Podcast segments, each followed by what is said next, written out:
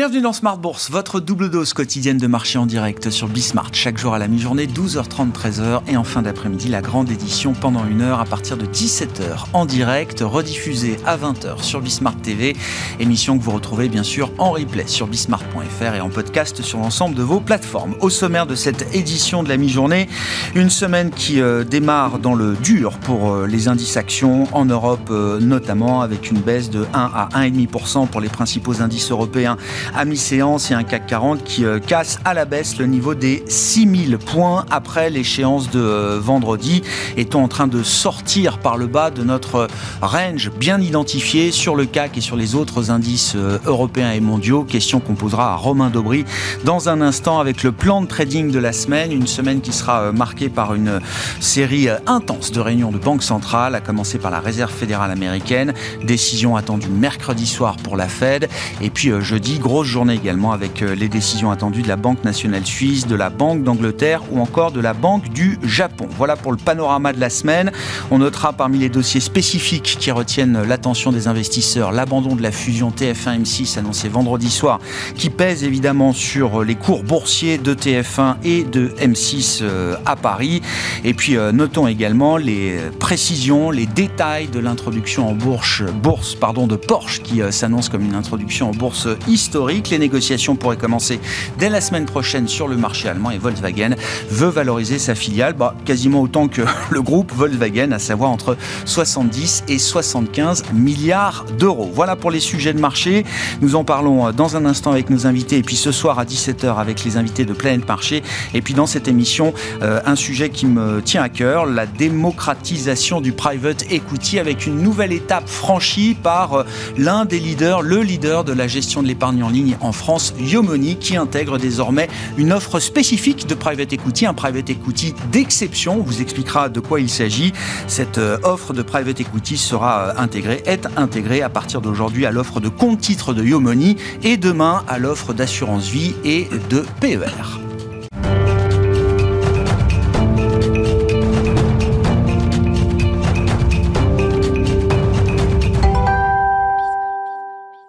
C'est Romain Dobry qui est avec nous pour euh, entamer cette édition, comme chaque lundi à 12h30 pour le plan de trading de la semaine avec Bourse Direct. Euh, Romain, membre de la cellule info d'experts de Bourse Direct. Bonjour et bienvenue euh, Romain. Bonjour Grégoire. Bon, on s'est vu vendredi à l'issue de l'échéance trimestrielle, à l'issue d'une séquence compliquée pour les marchés actions en Europe notamment. Force est de constater que cette séquence se poursuit en ce début de semaine avec des niveaux testés voire cassés qui commencent à être des niveaux importants. Ouais, sur des niveaux très importants. Et ils sont cassés. Euh, maintenant, alors ils sont cassés sur un début de, semaine. C'est jamais très bon signe, euh, mais euh, on passe sous tous les, sous tous les indices quasiment on va le voir, pas, pas, tout à fait encore sur les indices américains, mais euh, euh, sous des niveaux de support euh, importants. et effectivement, le trading range dont on, qu'on, espérait être la meilleure solution, la meilleure, niveau, de, la meilleure tenue de marché pour les semaines à venir est en train de, de, de rompre. On a, on a un peu tous les vents contraires. Hein. La, saisonnalité, on sait que le mois de septembre est le pire mois sur les marchés, ça se confirme. la, la, la, hausse des taux, évidemment, tout le contexte pèse évidemment de, aussi de son poids dans ce, sur ces éléments-là et on le voit sur pas mal de, valeurs. Euh, il y a une vraie purge qui se met en place. On, espérait une mini capitulation euh, il y a une dizaine de jours. Euh, elle se poursuit sur les small et mid caps. On voit des valeurs comme Cogra, hein, qui étaient mm. des, des, petites valeurs, mais qui est dans des secteurs forts, puisque c'était sur l'énergétique. Cogra, c'est du des granulats de bois, donc c'était une valeur qui, qui, avait qui était passée de 4,20 euros à, plus de 19 euros et qui perd 30% en quelques séances. et puis les valeurs fortes. Donc là, c'est un exemple intéressant. Il y a des convictions qui lâchent. Il y a des convictions de pilage, des, des, prises de bénéfices, des sorties, et des sorties brutales. C'est-à-dire que 35% dont je parle, c'est en quelques séances. Hein. Euh, iPay, on en parlait euh, vendredi soir, euh, elle a perdu plus de 40% maintenant euh, sur quelques séances. Sur les terminaux de paiement, c'est un modèle qui fonctionne. Il n'y a pas de remise en cause ou de, de, de, de voilà. Mais il y a ce qu'on pressent et ce que FedEx a confirmé vendredi, cette vague de, possible de, de, profit warning qui, pèsent vraiment sur, sur, les marchés sur les indices. on a même des stars hein, comme Morel et Pron, qui était vraiment la, valeur forte des, derniers mois, qui baisse très, assez significativement. ESSO, beaucoup plus. Elle a perdu 35% depuis ses points hauts, depuis la publication de ses résultats, quasiment, en, en, 4 ou 5 séances. Donc, ils sont vraiment tout un ensemble de valeurs qui tenaient bien et qui avaient le vent en poupe et pour lesquelles les, opérateurs commencent à, dégager, à prendre du bénéfice. Et on entame, on est en train de revenir sous des niveaux de prix qui sont dangereux. En plus, avec une position ouverte à la vente, short, qui prédomine clairement, hein, on a bien sûr le, l'Eurostox, on a baissé de, plus de 7,5% depuis la dernière échéance du mois d'août, donc depuis le, 19 août, et, et, la position ouverte a augmenté de 14%. Mmh. sur le CAC 40, c'est moins flagrant, mais on a une position ouverte qui est très très faible, 240 000 contrats futurs ouverts. C'est quasiment un des plus bas niveaux que, que j'ai pu enregistrer sur la position ouverte sur le CAC 40 depuis que, que, je la relève en 6 ans. C'est-à-dire que les opérateurs sont complètement, complètement en retrait. Euh, et euh, en revanche, en contrepartie de ça, on a quand même de la couverture dans les portefeuilles, mais avec des positions ouvertes qui sont de la moitié de celles habituelles. C'est-à-dire qu'on n'a plus vraiment besoin de couvrir parce qu'on est vraiment en retrait, vraiment en cash. Je ne parle pas des niveaux de décollecte sur l'Europe, etc., qui pèsent aussi et encore 20 semaines de décollecte d'affilée sur l'Europe. Euh, on, on, a un tableau qui est Ouais, assez noir, mais qui constitue pas une limite justement à la baisse euh, à ce stade. C'est le risque. C'est rampant. En fait, il n'y a pas eu ce sell-off, cette, vraie, euh, cette vraie euh, purge de marché. On reste technique, on, va le voir sur, les graphiques, on reste technique encore. On teste niveau après niveau, des points plus bas, et c'est un, un, un, crack rampant qui est, qui est assez pénible. Et, et, on savait que ce serait long, on espérait que ça tienne un peu mieux. Pour l'instant, ça passe du mauvais côté de la barrière. Maintenant, il y a encore cette semaine, effectivement, qui va être charnière. Ouais, avec beaucoup de réunions de banque centrale, à commencer par la Réserve fédérale américaine. Si on prend euh, l'indice euh, américain S&P 500 comme référence, euh, Romain, où en est-on là d'un point de vue technique et graphique pour l'indice américain? On, va, commencer par la, possible bonne nouvelle. on a rompu le canal haussier, on est passé à la borne basse et on a alors j'ai un peu étendu les bornes du, trading range parce que on, revient sur des niveaux d'alerte de, long terme qui sont importants, qui sont très bien travaillés et on l'avait évoqué à l'ouverture du gap baissier du 22 août dernier. On avait dit que ce serait probablement déjà un gros plafond de verre et que le gap baissier qui avait été ouvert le 13 juin serait notre borne basse. Euh, quand je vous dis que ça reste technique, on est allé au plus bas de la semaine dernière à 3838, tester le bas du gap baissier du 13 juin. Donc c'est un marché qui reste hyper technique au point près et qui a rebondi en fin de semaine. La peut-être bonne nouvelle, ça s'annonce pas très bien pour l'ouverture vu l'orientation des futurs américains, mais c'est a eu ce marteau. Euh, ce marteau, c'est en bas de marché, un possible signal de retournement. Euh, la bougie est, parfaite, euh, ouverture et, ouverture, clôture un petit peu plus bas, mais un tout petit corps et une grande mèche en bas qui traduit que le fait qu'en fin de séance, les acheteurs se sont manifestés, ont repris la main. Alors pour l'instant, les, futurs n'indiquent pas ça, mais voilà, on est sur ce niveau d'alerte, 3810, 3838, ça va être notre benchmark. La bonne nouvelle, si on veut, c'est qu'on avait 14% de baisse sous les pieds la semaine dernière, à 14 à 15% de baisse sous les pieds la semaine dernière, il ne reste plus il y en a un peu moins maintenant. Oui, c'est ça. sur les niveaux de clôture de vendredi, euh, ça reste quand même des, des, niveaux de baisse qui pourraient être assez marqués et peut-être un mouvement assez violent. Encore une fois, un marché qui est euh, très creux. Pour l'instant, ça se passe de façon assez canalisée. Il faudra intégrer au moins 3901 et surtout 3961 pour euh, invalider le mouvement de baisse en cours. Et puis on est en train, on le voit bien, d'entamer de, cette zone d'accumulation euh, du mois de, juin-juillet mmh. euh, dans laquelle les opérateurs avaient payé et donc il faut comprendre que psychologiquement, ceux qui avaient acheté sur eh ces niveaux-là commencent à ne, plus, enfin, ne gagnent plus et commencent eh à se demander s'il faut déboucler ou non. Eh Donc euh, on n'est pas loin de décrocher euh, si on ne réagit pas très vite. Bon, moment make or break. On verra effectivement comment les investisseurs réagissent à la, situation du S&P 500 et si cette situation technique appelle une réaction euh, positive de la part des, investisseurs. Quand on regarde le Nasdaq, là vous signalez quand même que la probabilité la plus élevée, c'est d'avoir une poursuite du mouvement de baisse. Hein. Maintenant, on a rompu. C'est assez clair. On a rompu la ligne de coup. Euh, on arrive dans une dernière euh, zone d'alerte éventuelle, c'est-à-dire qu'on peut encore envisager une réaction, mais on a baissé avec des volumes qui, il faut le dire, sont pas extraordinaires, mais comme on sait que les opérateurs sont en retrait, que le marché est baissier depuis un certain temps, que les rebonds sont produits avec pas beaucoup de volume, qu'il y a de la spéculation baissière, on ne peut pas s'attendre dans la baisse non plus à des volumes monstrueux, sauf en cas de vraiment sell-off, et ce qui n'est pas encore le cas. On rompt euh, ce qui pourrait être la, la ligne de coup, je dis pourrait parce qu'elle est pas très belle graphiquement, cette épaule, tête épaule, cette structure en épaule, tête épaule, l'épaule de droite ayant, vraiment dépassé la, la, symétrie, mais on baisse avec un gap baissier, avec une grande bougie rouge, avec un peu plus de volume dans l'épaule baissière, et on rompt, on passe en dessous de ce niveau qui a été très bien observé par le marché. On rompt aussi la ligne de tendance haussière de court terme que vous avez en noir, et on s'arrête pour l'instant tout juste sur le bas du canal baissier qui était en violet, l'ancien canal baissier euh, qu'on avait euh, débordé fin juillet et qui était actif depuis novembre dernier. Donc euh, c'est vraiment le, le dernier sursis qu'on peut espérer espérer au-delà de 11 560, mais d'être passé sous 11 826, c'est pas bon signe. La zone cible, on la voit, elle est une dizaine de pourcents en dessous, 10 166, 10 040. c'est pas beaucoup de support en dessous de ça, et on voit qu'on a déjà là ici pas mal entamé le niveau d'accumulation du mois de juillet. Comment est-ce que la situation se traduit euh, en Europe si on prend euh, l'Eurostock 50 comme indice de référence, euh, Romain? Alors là, pour voir le côté positif des choses, on sous-performe moins qu'on ne sous-performait en Europe. On a même beaucoup moins baissé, à 95% pour la semaine dernière sur l'Eurostox. Sur on, tient mieux, mais on avait beaucoup moins progressé et, donc on revient sur cette zone d'accumulation. là, on est toujours au-delà de 3450 à l'instant où on se parle sur l'Eurostox. C'est toujours le niveau d'alerte qui va être à, défendre. on voit que le, trend est baissier et il n'y a pas beaucoup plus d'éléments à apporter à cette heure-là sur l'indice. Sur euh, soit ça passe, soit ça casse, mais euh, on est quand même euh, bien à la main des marchés américains, évidemment, et pour l'instant, l'orientation n'est pas terrible. On le disait vendredi également, hein, à l'occasion du débrief de l'échéance trimestrielle, je crois que c'était Philippe Béchat qui le soulevait s'il doit se passer quelque chose en Europe, de plus grave encore hein, sur le plan des indices boursiers, c'est par le DAX que, que les choses arriveront. Euh, comment on surveille et comment on regarde le DAX à ce stade, Romain? Ouais, c'est exactement suite aux, commentaires que j'ai rezoomé sur le DAX.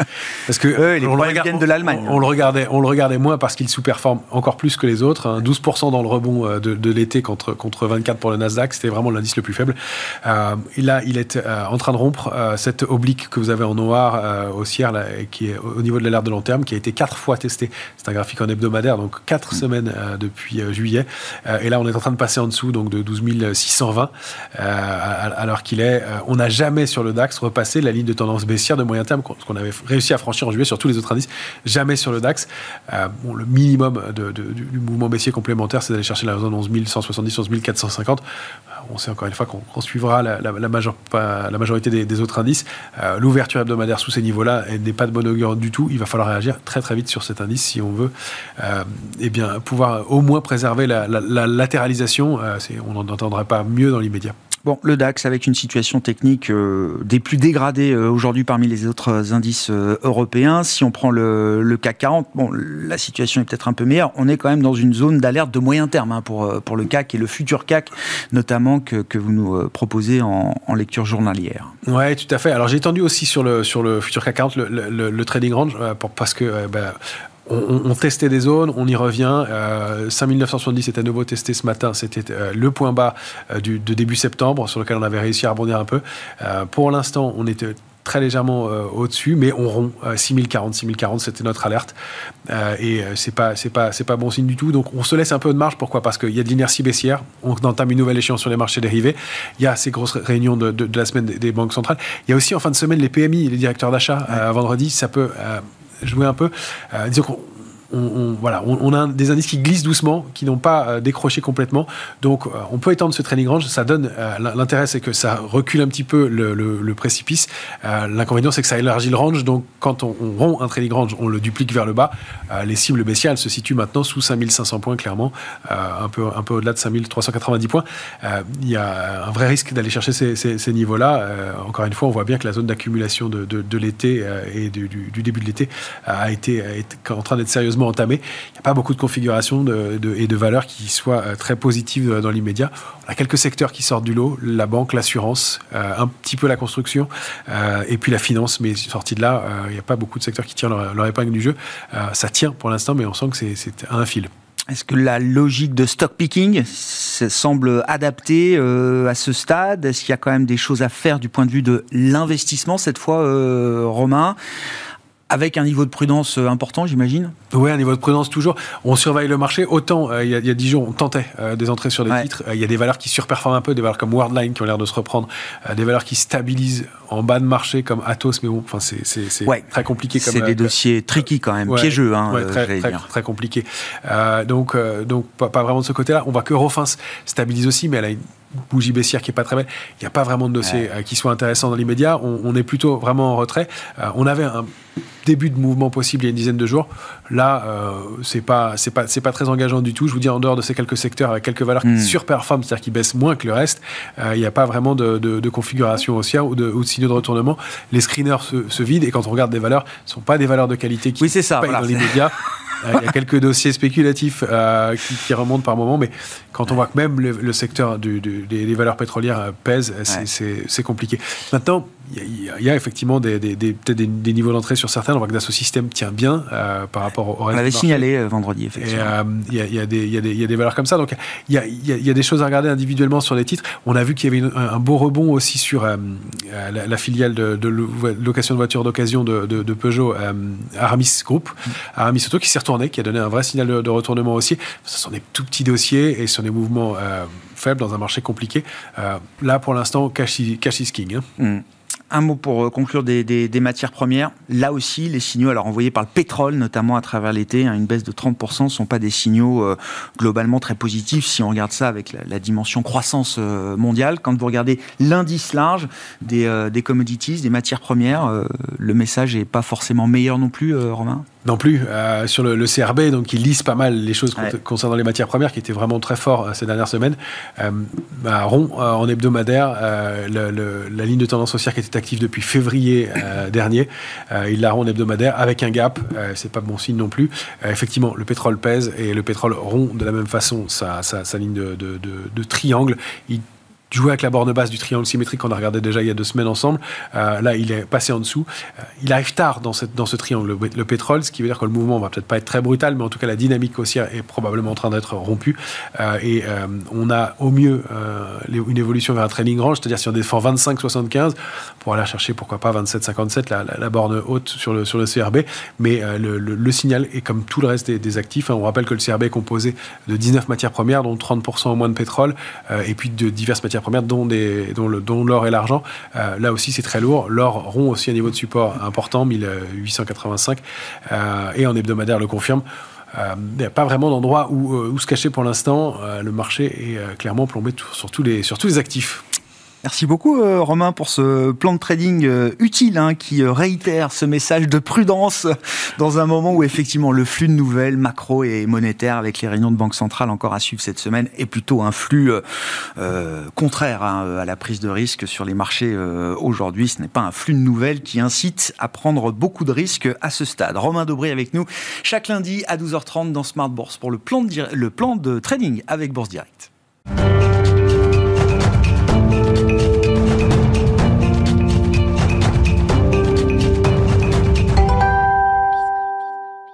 Sortons un petit peu de la conjoncture euh, du moment sur les marchés pour évoquer une classe d'actifs qui se démocratise de plus en plus et c'est un fil rouge à travers cette émission hein, pour ceux qui euh, suivent Smart Bourse depuis euh, quelques années maintenant, la démocratisation du private equity. Le PDG de Yomoni est avec nous en visioconférence pour évoquer alors cette nouvelle offre qui entre en vigueur aujourd'hui chez Yomoni. Sébastien Dornano, bonjour. Merci beaucoup d'être d'être avec nous. Vous l'annoncez aujourd'hui, l'intégration d'une offre de private equity au sein de différentes enveloppes alors la première enveloppe concernée, c'est celle du compte titre, et puis demain seront concernées les enveloppes d'assurance vie et de PER chez Yomoni, je le rappelle, qui est un des acteurs de référence euh, en France, notamment de la gestion de l'épargne en ligne. Vous êtes un, pur player digital de ce point de vue-là, euh, Sébastien. Qu'est-ce qui caractérise votre offre de private euh, equity et pourquoi est-ce que vous avez estimé que c'était un, un bon moment de proposer cette classe d'actifs à des épargnants particuliers? Alors, comme vous le savez, la, la, la, la mission que se donnait Yomoni, c'est de, de, diversifier euh, l'épargne long terme de ses clients. Hein. C'est comme ça qu'on a lancé en 2015 euh, et qu'on a, qu'on a poussé la gestion indicielle dans tous nos portefeuilles, dans tous nos mandats. Et il nous paraissait important de continuer cette mission, qui est donc sur deux pattes, qui est à la fois l'accessibilité et la diversification de toutes les solutions qui permettent d'optimiser son épargne en ligne. Euh, le private equity avait beaucoup de sens. Pourquoi? Parce que on a travaillé sur le marché coté, on a, on a un track record maintenant de 6-7 ans qui est, qui est, démontré, qui prouve l'intérêt d'avoir de la gestion indicielle. Et on trouve que la, le private equity est bien sûr un très bon complément sur de l'épargne long terme. Moi, je rappelle qu'on a plus de 60% de nos clients euh, qui investissent chez nous pour une horizon d'investissement qui est de plus de 10 ans. Et c'est bien l'essence même du private equity, c'est d'arriver sur, sur des temps longs à proposer une, une surperformance, en tout cas à rechercher une surperformance qui peut intéresser nos clients en complément et de diversification de, de, de, de solutions de, de, gestion indicielle. Mmh. Donc voilà pourquoi on l'a proposé. Pourquoi maintenant? Euh, Parce que d'abord, il faut trouver le, les bons partenaires. Euh, et là-dessus, on a voulu être extrêmement vigilant et mettre la barre très très haut pour être sûr que le partenaire qui allait nous accompagner sur ce sujet-là et pouvoir être de, très bons conseils euh, pour nos clients. Et, et on l'a trouvé dans dans la personne d'Altaroc. C'est la société qui a été montée par Maurice Chéniaud et Frédéric Stollard. Donc là, on est sur, on est sur une expertise très forte, sur l'accessibilité à des fonds qui sont de très, très, très bonne qualité.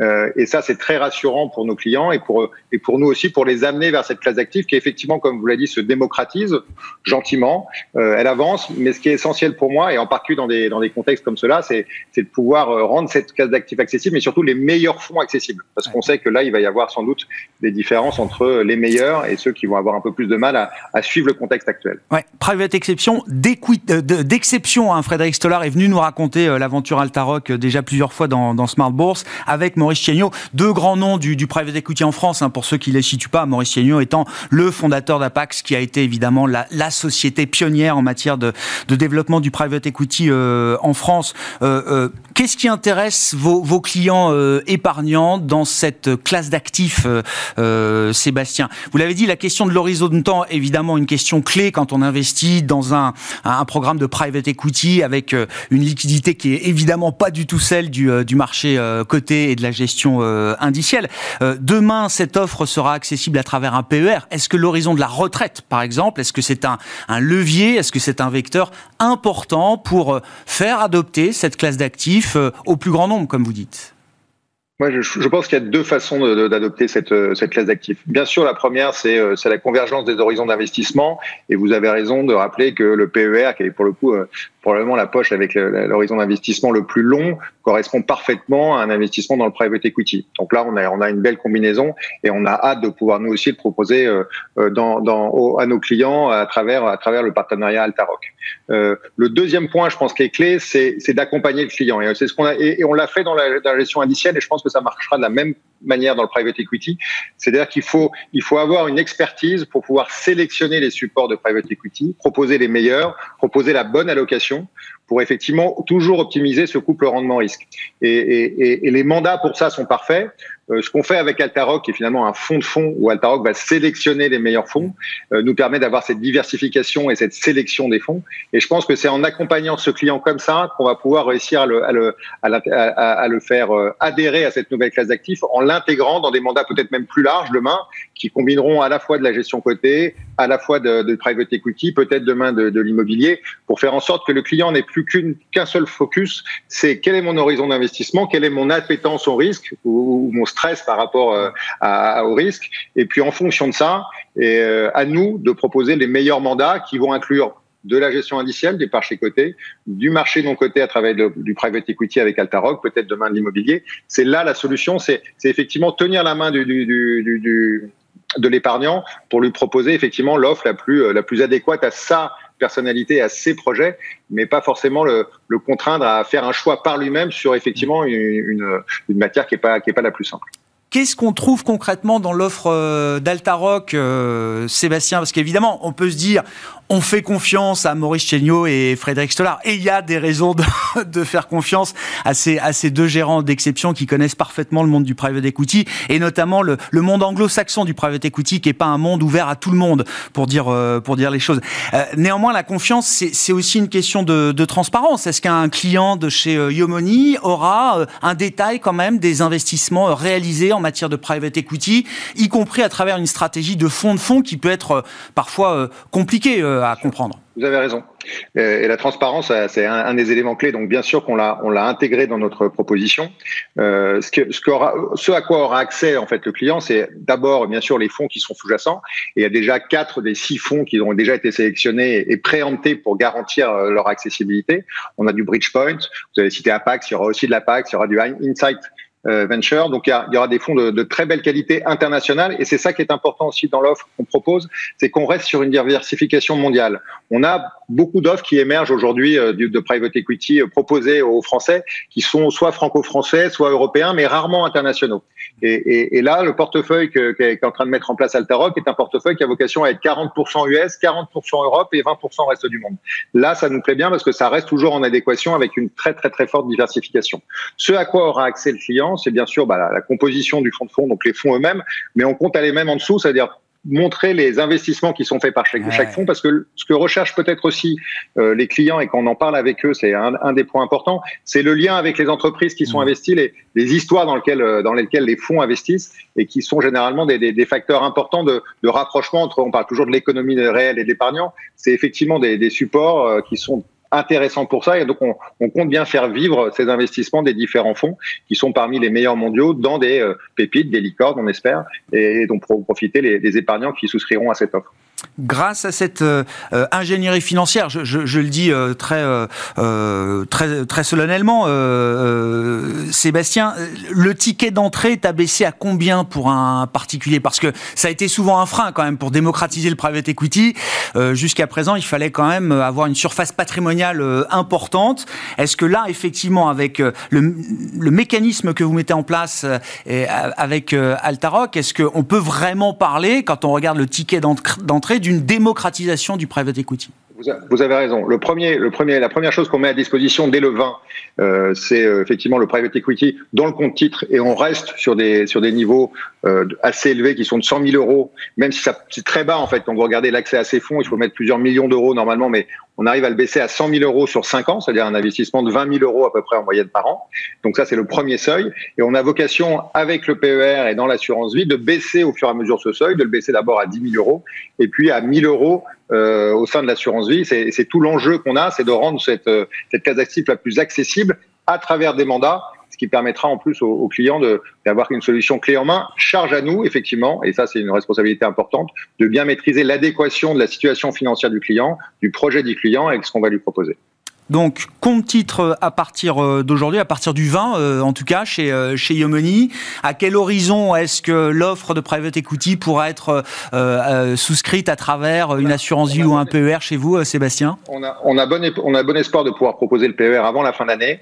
Et au, au, premier trimestre 2023, on mettra à disposition le private equity dans l'assurance vie. Merci beaucoup euh, Sébastien. Merci pour votre euh, éclairage sur cette euh, nouvelle offre effectivement dans le marché à travers l'offre de Yomoni et d'Altaroc. Hein. les deux unissent leurs forces pour proposer donc du private equity chez, chez les, pour les clients de, de Yomoni. Sébastien Dornano, le PDG de Yomoni, était avec nous en visioconférence en direct dans cette émission Smart Bourse de la mi-journée. Voilà pour cette édition. On se retrouve à 17h en direct sur Bismart.